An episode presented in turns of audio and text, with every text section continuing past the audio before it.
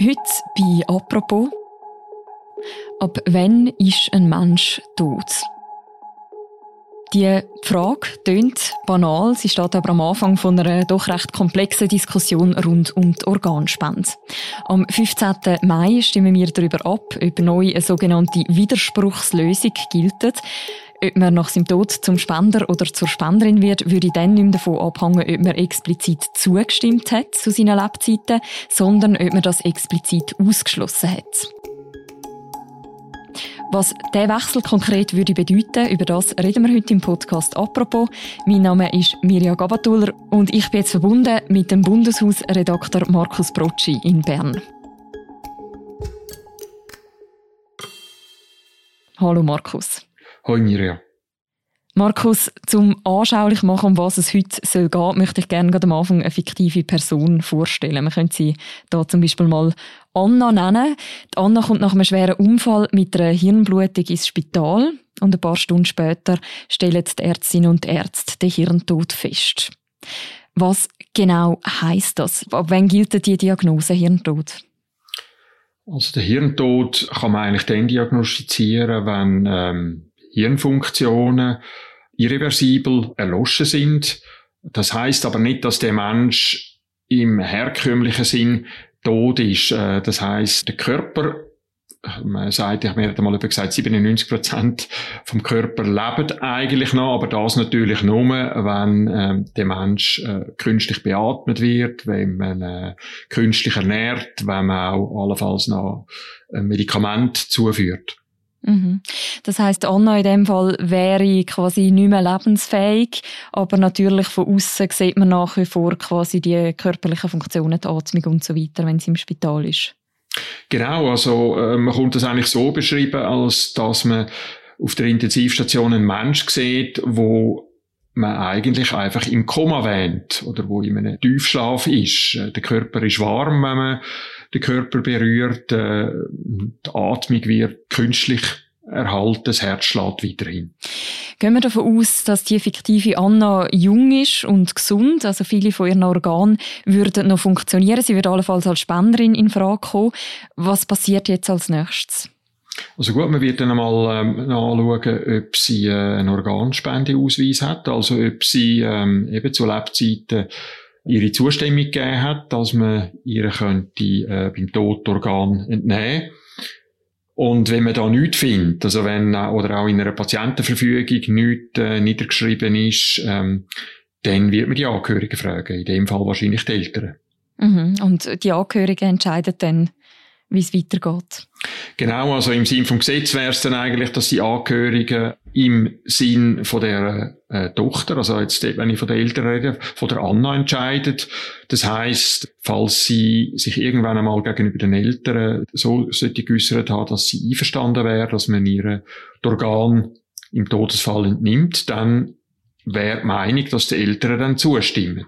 Das Problem ist allerdings, dass man es in vielen Fällen eben nicht weiss. Also, es ist einfach eine Tatsache, dass sehr viele Menschen, ich meine, bei so einer jungen Frau ist es vielleicht ohnehin naheliegend, aber auch Leute, die 50 oder älter sind, einfach sich vielleicht nie konkret äh, zu dem Thema geäussert haben, weil es, weil es heikel ist, weil es vielleicht auch unangenehm ist, weil man nicht daran gedacht hat, weil man es vielleicht auch selber nicht so genau weiß. Also die Angehörigen sind häufig in der Situation, dass sie vielleicht selber das auch nicht so genau wissen, was jetzt äh, die Person hat wollen. Mhm, also Stand heute ist das wirklich eine schwierige Entscheidung dann für die, für die Angehörigen. Wenn es um die Organspende geht, wird ja oft eben von dem Fall vom Hirntod ausgegangen, halt von einem Fall, wo man quasi die Organe auch noch entnehmen kann. Wie oft werden denn allgemein in der Schweiz Organe gespendet?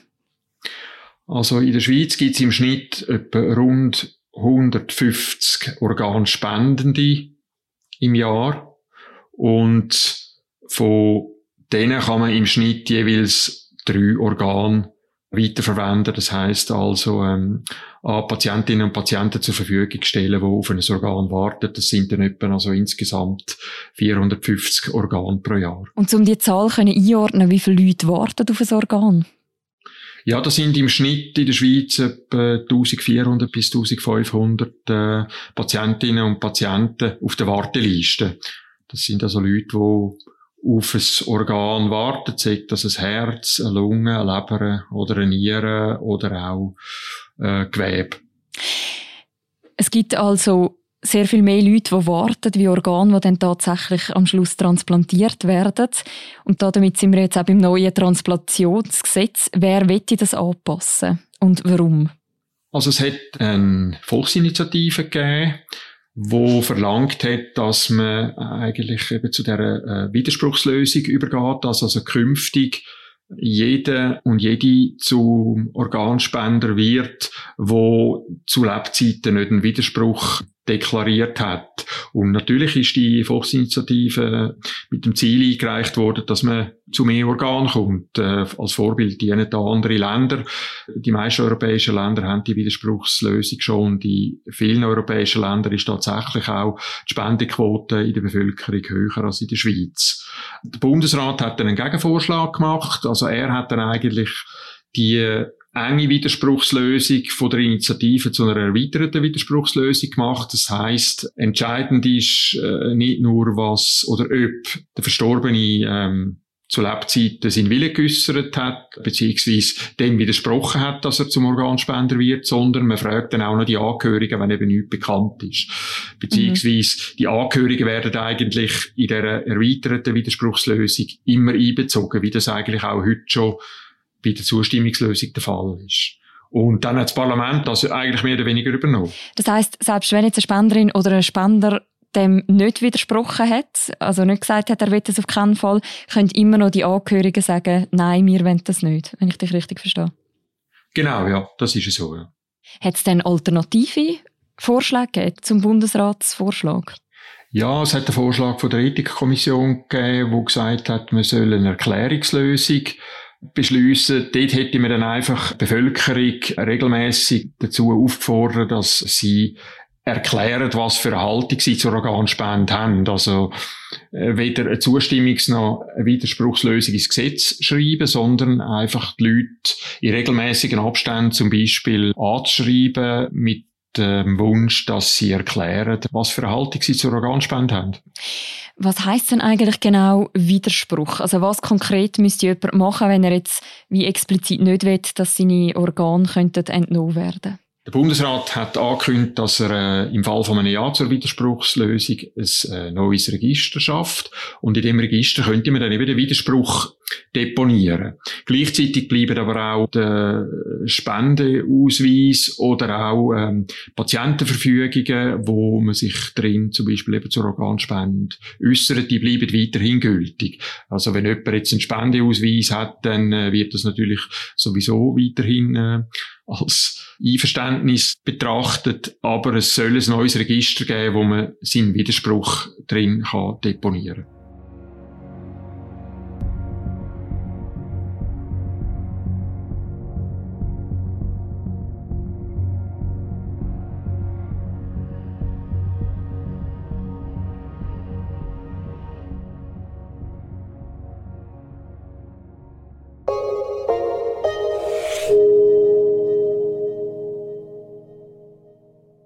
Geld anlegen muss nicht kompliziert sein und auch nicht teuer. Mit Selma, deiner digitalen Finanzassistentin, bekommst du einen individuellen Investmentplan, der perfekt zu dir und deiner Finanzsituation passt. Und das schon aber eine Anlagesumme von 2000 Franken. Sobald du mit Selma loslässt, behalten sie den Finanzmarkt rund um die Uhr im Auge und managt deine Anlagen automatisch für dich, damit du dich auf wichtigere Sachen konzentrieren kannst. Melde dich jetzt an auf selma.com-apropos und start mit einem Bonus von 50 Franken. Wir haben es vorher schon kurz davon gehabt, der fehlende Widerspruch allein bedeutet ja noch nicht automatisch, dass man nachher zum Spenderin oder zum Spender wird tatsächlich. Was müsste denn alles noch sonst erfüllt sein? Ja gut, man wird weiterhin äh, die Angehörigen fragen. Und dort stellt sich halt dann das Problem, ob die Angehörigen künftig besser wissen, was dann eigentlich die Verstorbene hat wollen.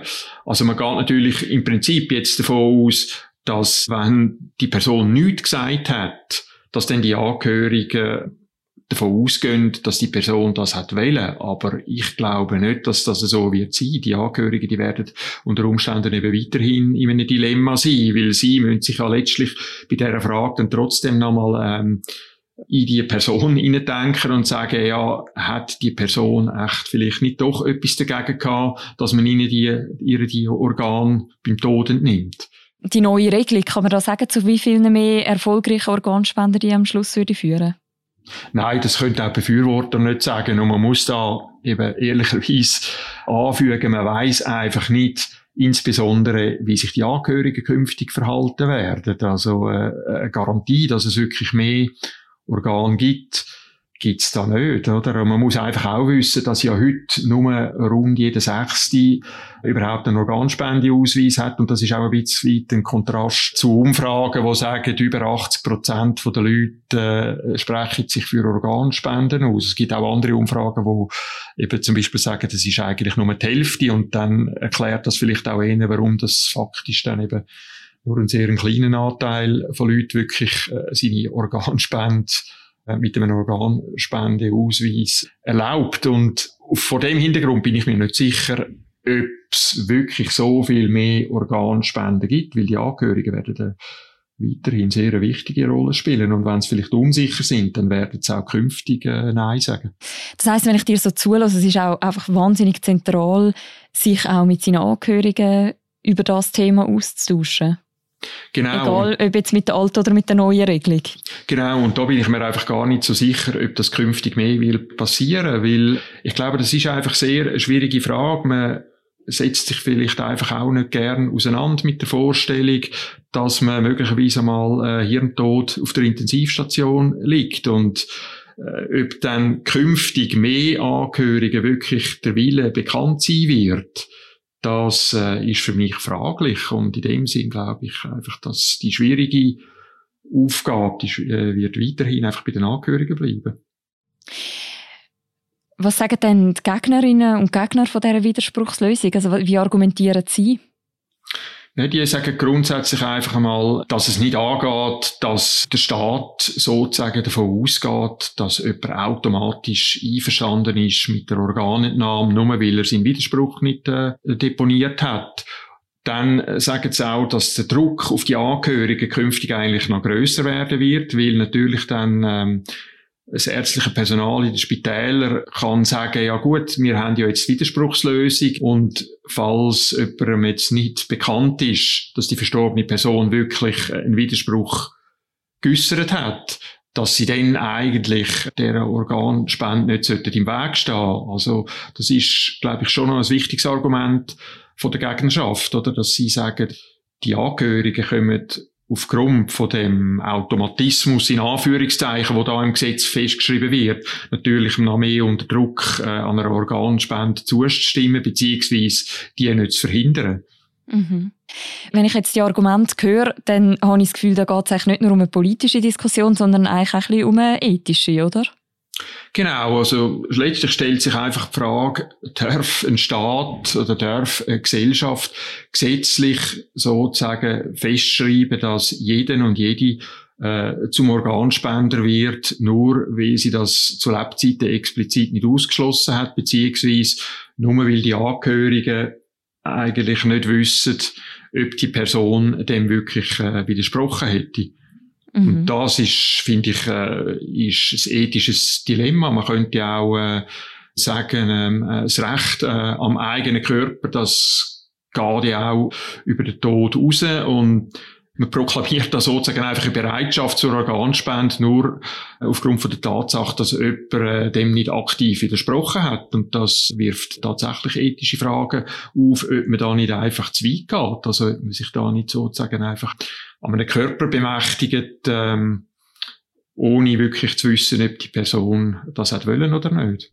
Auf der anderen Seite stehen ja die Argumente, wo es quasi darum geht, eben auch andere Leben können zu retten. Auch dort hat es ja quasi eine ethische Dimension, oder? Klar, das ist äh, auf eine Art natürlich auch ein starkes Argument, wenn man weiß, äh, dass ähm, auf der Warteliste über 1000 Leute sind, wo zum Teil dringend auf ein Organ angewiesen sind. Und ähm, wo man kann sagen, wenn jetzt die Menschen sozusagen zu Lebzeiten gesagt hätten, ich bin einverstanden, dass man die Organe entnimmt, dass man denen dann könnte das Leben retten, zumal die Organe sonst einfach absterben ähm, und äh, ja, sozusagen, das sind dann äh, die Argumente der Befürworter einfach ähm, sozusagen nutzlos verfallen. Und so könnten die Menschen sozusagen nach ihrem Tod einmal einem anderen Mensch zu einem äh, längeren Leben verhelfen. Also das ist sicher auch ein ethisch gewichtiges Argument. Ich glaube, die Frage ist einfach, braucht es für so etwas nicht letztlich den klar deklarierten Willen von der verstorbenen Person? Also kann man einfach Organe nehmen, ohne dass man eigentlich wirklich sicher ist, ob die Person das hat wollen.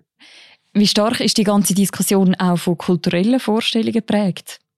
Ja, das ist sicher stark von kulturellen Vorstellungen geprägt. Ich meine, heute ist es sicher so, dass ähm, man die Gesundheit und äh, die Verlängerung vom Leben für äh, ein äh, wichtiges Gut halten und dass Medizin auch äh, enorme Anstrengungen unternimmt, um den Menschen ein möglichst äh, gutes äh, und langes Leben zu ermöglichen. Und ähm, das hat sicher in unserer Gesellschaft in den letzten Jahrzehnten äh, sehr stark an Bedeutung gewonnen. Und in dem Sinne ist natürlich jetzt auch die Widerspruchslösung, die, die steht sicher auch äh, ein bisschen weit äh, unter dem Eindruck, dass man sagt, ja gut, Medizin kann heute sehr vieles machen. Man kann über eine, neue Lunge implantieren, man kann eine Leber ein neues Herz implantieren und der Mensch kann nachher doch bei einer einigermaßen guten Lebensqualität weiterleben und das dank dem, dass eine verstorbene Person die Organ gespendet hat. Also in dem Sinn äh, kann man schon sagen, wir sind da sicher